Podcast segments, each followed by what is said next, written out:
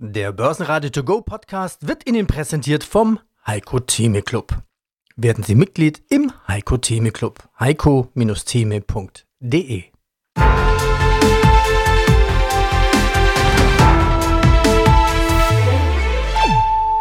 Börsenradio Network AG Marktbericht Die Thanksgiving Rally ist da. Der DAX spielt mit der 16.000. Aus dem Börsenradiostudio meldet sich Peter Heinrich an diesem Freitag, 17. November 2023. Wir erleben eine aufregende Phase am Markt. Alleine im November hat der DAX bereits um 1100 Punkte zugelegt. Und in dieser Woche sind das rund 4% plus. Hallo Peter, mein Name ist Konstantin Oldenburger. Ich bin Marktanalyst bei CMC Markets und freue mich heute mit dir über die Märkte zu sprechen.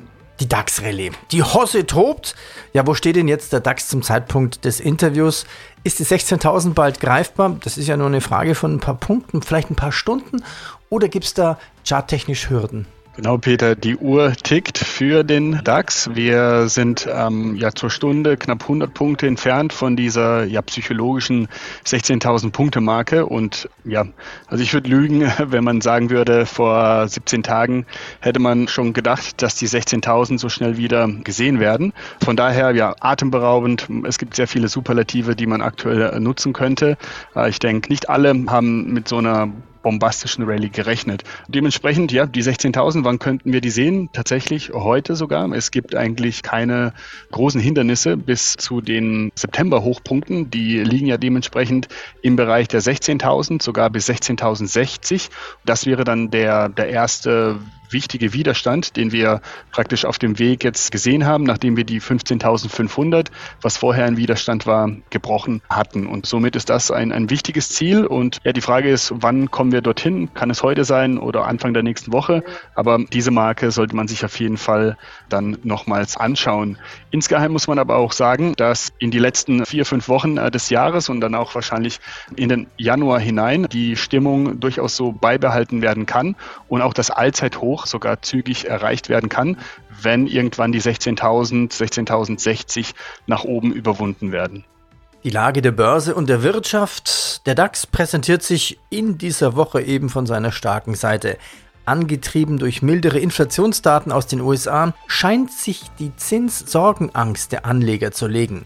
Der Markt flirtet nun mit der Idee, dass die Fed den Höhepunkt der Zinsanhebungen erreicht haben könnte.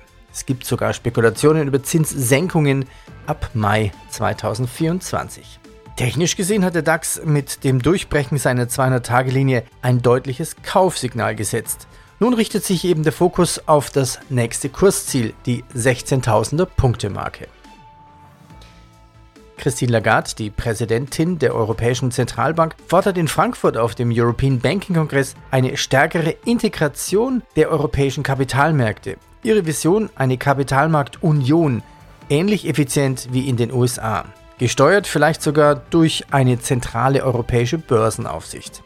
Lagarde betont, dass die finanzielle Integration in Europa aktuell geringer sei als vor der Finanzkrise. Beim Goldpreis ebenfalls Bewegung zu sehen, die 2000 Dollar Marke rückt wieder in greifbarer Nähe. Ein Hinweis darauf, dass Anleger nach wie vor sichere Anlageformen suchen. Ja, guten Morgen. Hier ist Dirk Kraus, CEO der JKG. Ja, schauen wir zum Abschluss noch auf die Zahlen. Umsatz neun Monate plus 31 Prozent auf knapp 20 Millionen Euro gerundet. Konzernperiodenergebnis 170.000 Euro nach 775.000 Euro. Sie haben jetzt viel investiert in die Erweiterung Ihrer Plattform und natürlich auch in die Internationalisierung. Wie geht es denn mit der Integration der finnischen Nostea Media voran? Hier geht es ja quasi auch, wenn ich das richtig verstanden habe, um Media Sales in digitale Werbeformate. Genau, also äh, um es kurz zu machen, Noste Media in, in Finnland haben wir im März akquiriert. Die Idee dahinter ist, die bestehenden Publisher-Beziehungen, die das Unternehmen im finnischen Markt hat, auf unsere Plattform Visex zu integrieren und damit den finnischen neuen Kollegen es zu ermöglichen, alle Jock-Produkte zu verkaufen. Dadurch differenziert sich das Angebot im finnischen Markt deutlich von dem klassischen Angebot von Nostemedia, weil eben jetzt das komplette Jock-Produktportfolio dazukommt. Und insofern kann man am Markt eigentlich die Vorteile ausspielen, die wir auch in unseren anderen oder in unseren Bestandsländern ja auch ausspielen und sehr zum Vorteil für uns. Und das ist so die Ratio oder die Überlegung hinter der Akquisition. Wie gesagt, Ende März ist sie erfolgt. Die Integration verläuft einigermaßen. Wir selbst sind da immer im Konzipieren schneller. Wir haben aber auch ein Jahr zuvor in der Schweiz eine Firma übernommen. Da waren wir auch, auch gehofft, dass die Integration ein bisschen schneller läuft. Aber im, im Großen und Ganzen, es sind jetzt, gehört das Unternehmen sieben Monate zu uns, siebeneinhalb Monate. Und da ist jetzt schon einiges bewegt worden und wir sehen eindeutig positive Effekte. Und wie in der Schweiz muss man ein bisschen die Ruhe bewahren. Die Schweiz hat dieses Jahr ein so fantastisches Wachstum. Da ist das Modell komplett aufgegangen. Es ist halt ein bisschen später gestartet, als wir uns das originär konzipiert hatten. Und in Finnland scheint sich das hier so ein bisschen zu wiederholen. Aber insgesamt sind wir auf einem guten Weg und freuen uns über diese Akquisition. Das ist für uns ein sehr schöner Weg, in einen neuen Markt zu kommen. Ja, Sie hatten die Umsatzseite angesprochen, plus 31 Prozent. Organisch liegen wir so um die 25, 6, ja, um die 25 Prozent. Noste Media macht dann eben das Delta aus. Insofern auch eine, eine sehr schöne Entwicklung. Vor allem, wenn man berücksichtigt, dass das Unternehmen in den beiden Jahren zuvor eben auch jeweils über 20 Prozent gewachsen ist. Selbst im Corona-Jahr ist unser Unternehmen um 5 Prozent gewachsen und danach eben jeweils über 20 Prozent. Und es, es, es, sieht momentan so aus, als ob wir das Gesamtjahr 23 auch mit einer noch höheren Wachstumsrate abschließen als die letzten beiden Jahre. Starten wir mit den Firmenmeldungen. IBM zieht seine Werbung bei Elon Musk's Plattform X zurück nachdem Anzeigen neben Nazi-Beiträgen gesichtet wurden. Eine klare Stellungnahme von IBM gegen Hassrede. Aktien der Alibaba Group brechen ein. Das Unternehmen setzt seine Pläne zur Ausgliederung des Cloud-Geschäftes aufgrund von US-Exportbeschränkungen aus. HelloFresh. Naja, die Aktie verwelkt so ein bisschen. HelloFresh erlebt einen Kurzsturz von über 24 Prozent, nachdem die Gewinnprognose zurückgenommen wurde. Dieser größte Kursverlust in dieser Filmgeschichte reflektiert ja deutlich die Herausforderungen in diesem sogenannten Fertiggerichtemarkt. Die Inflation schlägt wahrscheinlich zu, oder? Die Konsumenten müssen sparen. Klartext Wirtschaft, der Podcast für die Macherinnen und Macher von morgen. Mein Name ist Andrea Gerhardt. Mein Name ist Frank Fercher. Wir reden hier über alles, was die Wirtschaft bewegt. Wir sprechen über alle wichtigen Fragen, zum Beispiel, welche technischen Innovationen beeinflussen denn eigentlich das moderne Unternehmertum oder mit welchen Strategien kann der aktuelle Fachkräftemangel effektiv bewältigt werden. Hört rein. Überall, wo es Podcasts gibt. Ja, ist eine gute Frage. Also ich bin selber auch Kunde bei HelloFresh oder immer wieder mal Kunde. Eigentlich ist es eine sehr ja, angenehme Geschichte. Das Essen kommt zu einem nach Hause. Man hat den Einkauf bereits hinter sich. Aber ja, natürlich zählen an der Börse Zahlen und die Geschäftsaussichten müssen passen. Und es stimmt, dass die Kosten natürlich gestiegen sind für HelloFresh. Und was vielleicht schwerer wiegt, ist das nicht vorhandene Wachstum in den USA. Das ist ja so ein zweiter Hauptmarkt, den die Firma eröffnet hat, neben Deutschland und äh, einigen europäischen Märkten, ist die USA ebenfalls sehr wichtig für, für den ja, langfristigen Erfolg der Firma. Und hier waren jetzt die Zahlen oder die Aussichten nicht sehr gut, sodass eben jetzt eine Gewinnwarnung bereits vollzogen wurde. Die Frage, ist jetzt aktuell, ist es kurzfristig oder ist es tatsächlich ein strukturelles Problem, was dann die Firma dort hat? In der Aktie selbst ist eine ähnliche Situation jetzt gegeben wie in der Bayer aufgrund des neuen Tiefs. Also wir haben in dieser Woche einen ja, dramatischen Abverkauf gesehen und wir haben den Tiefpunkt aus dem März diesen Jahres ja niemals unterschritten. Und genau dieses Tief vom März, das gilt jetzt in den nächsten Tagen zu beobachten und vielleicht jetzt in den nächsten Wochen bis zum Jahresende hier auf eine Stabilisierung zu achten. Also hier wären dann erneut zum Beispiel diese Wochenkerzen oder vielleicht auch die Monatskerte im, im Dezember sehr wichtig. Wenn diese positiv aussehen, dann würde eben eine Stabilisierung hier entstehen können. Dann könnte sich die Aktie sogar verdoppeln in ihrem Anstieg auf der anderen Seite ist eben zu sagen, wenn diese Zone nicht hält, also dieses Tief vom März 23, dann besteht hier sogar Gefahr, dass wir in Richtung 11 abverkaufen und vielleicht sogar das Pandemietief bei 5 sogar erreichen. Also ja, gemischte Aussichten und hier müsste sich das, das Management auf jeden Fall auch beweisen. VW meldet für Oktober steigende Auslieferungszahlen. Besonders auffallend ist das Wachstum in China. Siemens Energy glänzt an der DAX-Spitze, profitiert von staatlichen Finanzgarantien und setzt seine Erholungsrallye fort. Infineon leidet unter negativen Branchennachrichten und befindet sich am DAX-Ende. Die Ermittlungen gegen Applied Materials in den USA belasten die Stimmung. Dirk Mahnert, Geschäftsführer der B2MS GmbH und Veranstalter des Börsentages Kompakt in Nürnberg. Ja, man hört schon ein bisschen Hintergrund, viel Raumhall. Ist er gerade im Aufbau, oder? Ja, richtig, Peter. Wir sind äh, in den Räumlichkeiten der Meistersingerhalle in Nürnberg und äh, da wird gerade kräftig aufgebaut für die morgige Veranstaltung.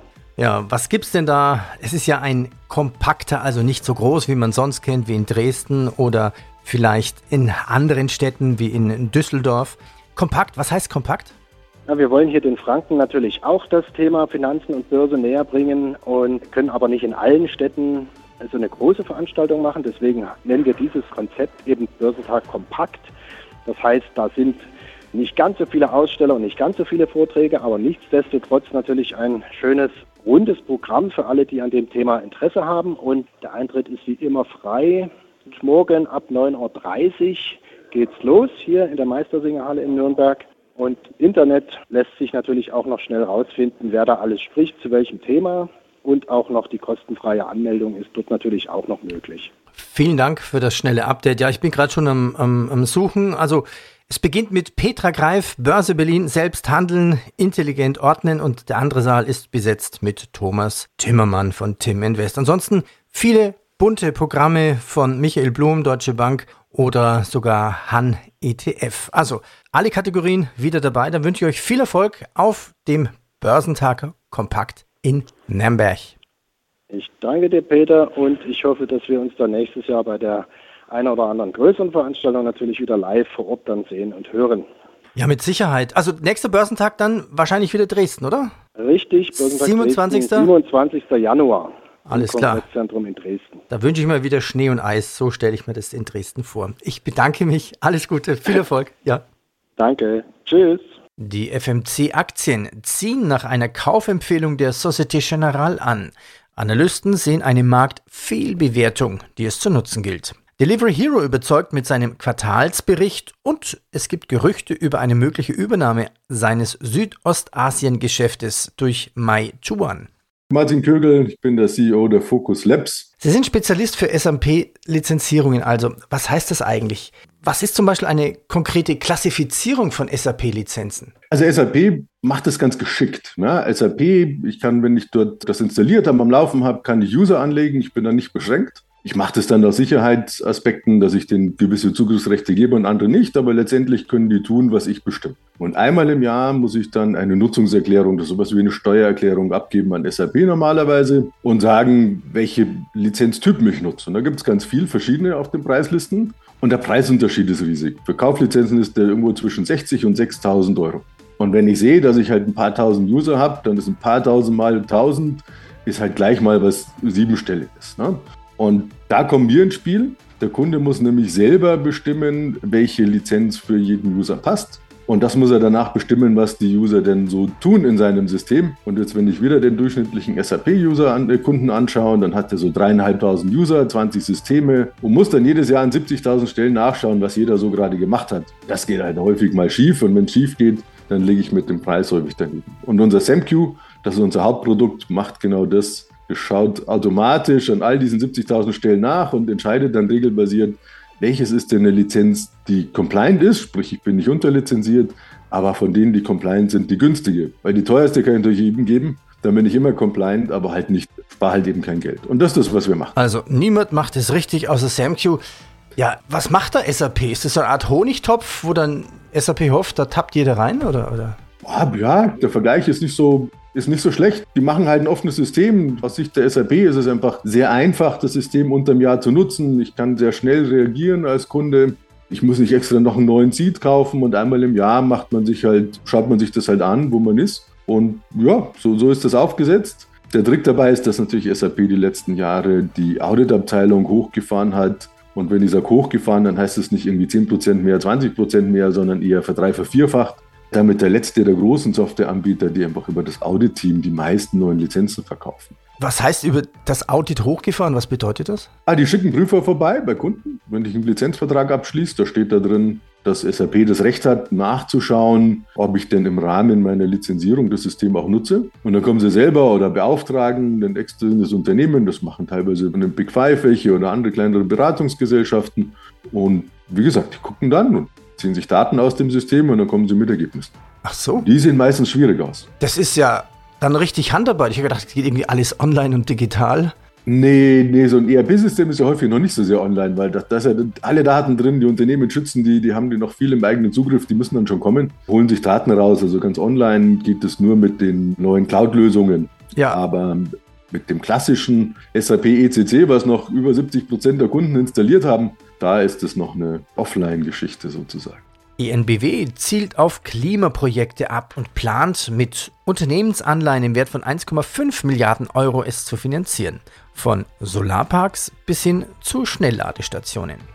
Bayer entgeht einer Haftung für bestimmte Klagen im Zusammenhang mit Dr. Scholz Fußpflegeprodukten. Ein Urteil des obersten Gerichtshofes von Delaware bringt Erleichterung für den Konzern. Schauen wir auf Einzelwerte. Chartanalysen bitte von dir zu Siemens und Siemens Energy. Also Siemens hatte hier Jahreszahlen, sticht mit einem Zuwachs von fast 6% hervor gestern die Aktie, nachdem ein Rekordgewinn von 8,5 Milliarden Euro gemeldet wurde. Und das, obwohl Siemens Energy die entgegengesetzte Entwicklung zeigt. Na, schon die Steuererklärung gemacht? Wir vom Handelsblatt haben in einem Steuerspezial analysiert, worauf das Finanzamt bei der Steuer 2023 genauer guckt. In unserem PDF-Ratgeber finden Sie die wichtigsten 16 Neuerungen, Einstiegstipps für Elster und vier Wege, wie Sie das Maximum herausholen.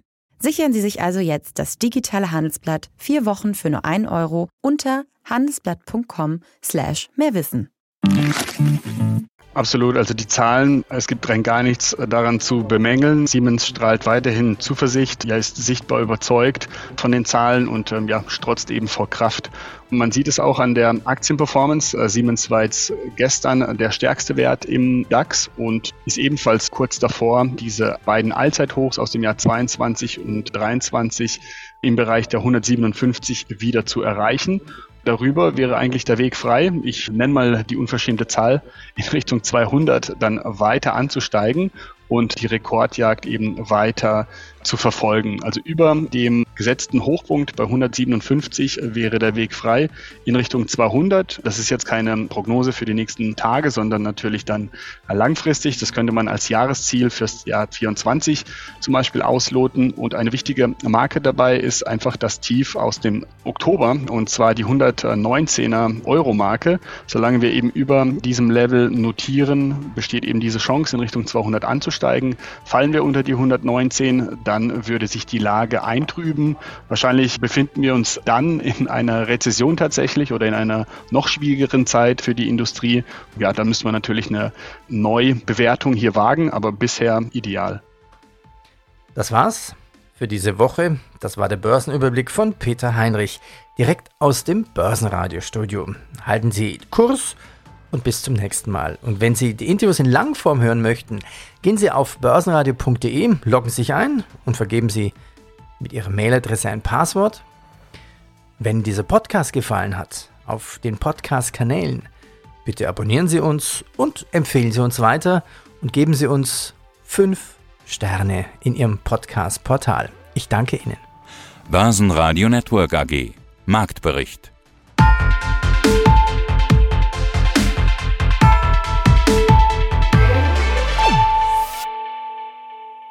Das Börsenradio Nummer 1.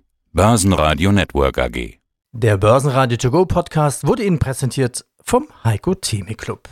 Werden Sie Mitglied im Heiko Theme Club. heiko-theme.de